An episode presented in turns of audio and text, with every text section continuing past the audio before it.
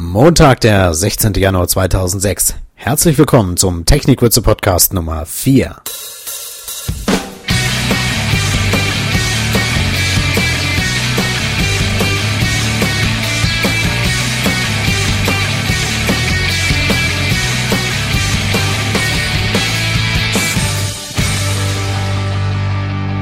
In der heutigen Sendung geht es um Tabellen, der richtige Einsatz in HTML.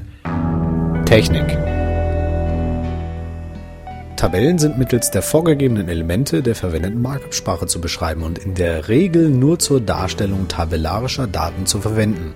So steht es zumindest in der BITV, in der Anordnung Nummer 5 der barrierefreien Informationstechnik-Verordnung. Da steht des Weiteren drin. In Tabellen, die tabellarische Daten darstellen, sind die Zeilen- und Spaltenüberschriften mittels der vorgegebenen Elemente der verwendeten Markersprache zu kennzeichnen. Soweit Tabellen, die tabellarische Daten darstellen, zwei oder mehr Ebene von Zeilen- und Spaltenüberschriften aufweisen, sind mittels der vorgegebenen Elemente der verwendeten Markup-Sprache Datenzellen und Überschriftenzellen aneinander zuzuordnen. Für Tabellen sind unter Verwendung der hierfür vorgegebenen Elemente der genutzten Markup-Sprache Zusammenfassungen bereitzustellen. Für Überschriftenzellen sind unter Verwendung der hierfür vorgegebenen Elemente der genutzten Markup-Sprache Abkürzungen bereitzustellen. Damit die assistive Software das Verständnis tabellarischer Daten erleichtert oder beziehungsweise vielmehr überhaupt begreifen kann, gibt es in HTML 401 verschiedene Tabellentags, also eine Reihe von Zusatzattributen. Die Caption ist die Überschrift der Tabelle. Also eine Überschrift ähm, gliedert sich nicht darin, dass ihr extra eine neue Spalte aufmacht und dort in TD eure Überschrift reinmacht, sondern dafür ist Caption da. Caption kommt also direkt über Table. Table, Caption, und die anderen. Dann gibt es die Headers, die sind für den Tabellentag TD und stellen die Referenz dar von einer Datenzelle zu einer Kopfzeile. Scope für TH stellt Bezüge zu einer Kopfzeile zu Datenzellen her. Die Summary wird direkt in Tag Table gesetzt und definiert den Text, der diese Tabelle beschreibt. Das hat nämlich folgenden Hintergrund. Ähm, bevor ein Screenreader zum Beispiel die gesamte Tabelle liest, würde der äh, Betrachter oder vielmehr der User eigentlich vorher entscheiden, ob er das überhaupt vorgelesen haben möchte. Und dazu gibt es ein Summary Tag. In dem steht grob zusammengefasst, was in dieser Tabelle ist. Des Weiteren gibt es noch die Tags T-Body, T-Foot und T-Head. Die definieren jeweils den Datenbereich, den Fuß und den Kopfbereich einer Tabelle. Der grundlegende Aufbau einer Tabelle wird also wie folgt aussehen. Table, Summary mit der Zusammenfassung der Inhalte in der Tabelle. Als nächstes die Caption mit der Überschrift.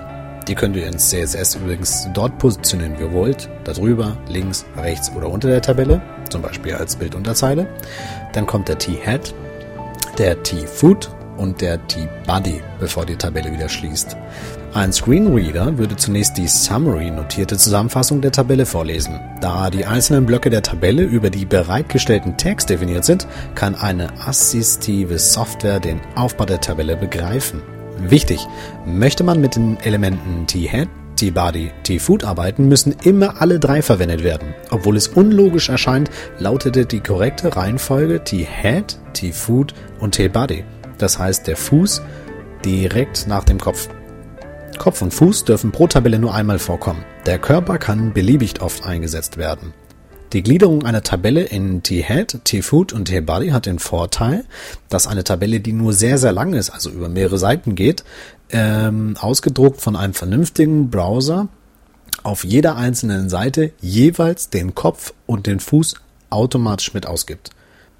Der Tabellenbereich, welcher die Spaltenüberschriften enthält, wird als Kopfbereich bezeichnet und durch die Text-T-Head ausgezeichnet. Jede Kopfzelle enthält die eindeutige ID sowie die Kurzbeschreibung des Inhaltes über ABBR. Die ID wird benötigt, damit eine assistive Software im späteren Datenbereich eine Beziehung zu den jeweiligen Kopfzellen herstellen kann.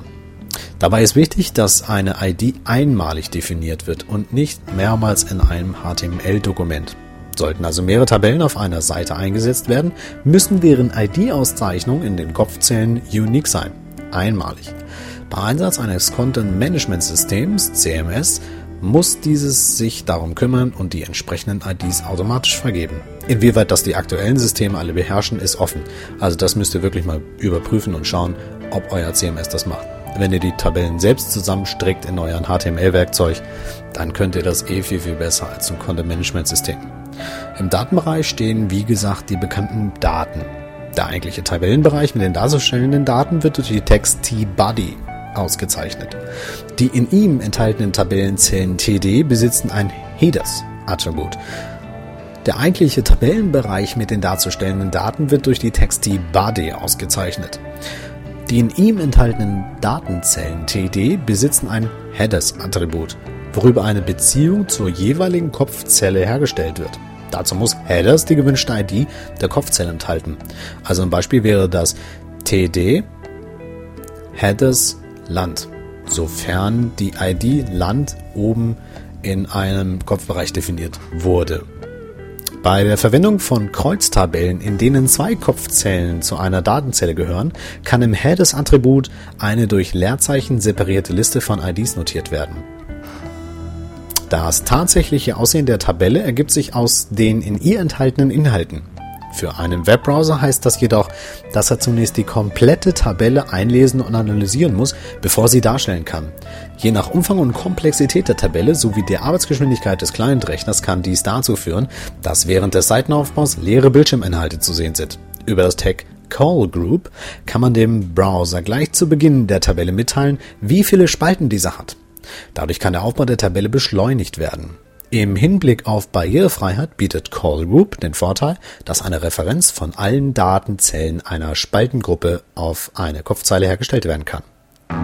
Linktipps Mehr Informationen dazu findet ihr im Internet auf www.max.de.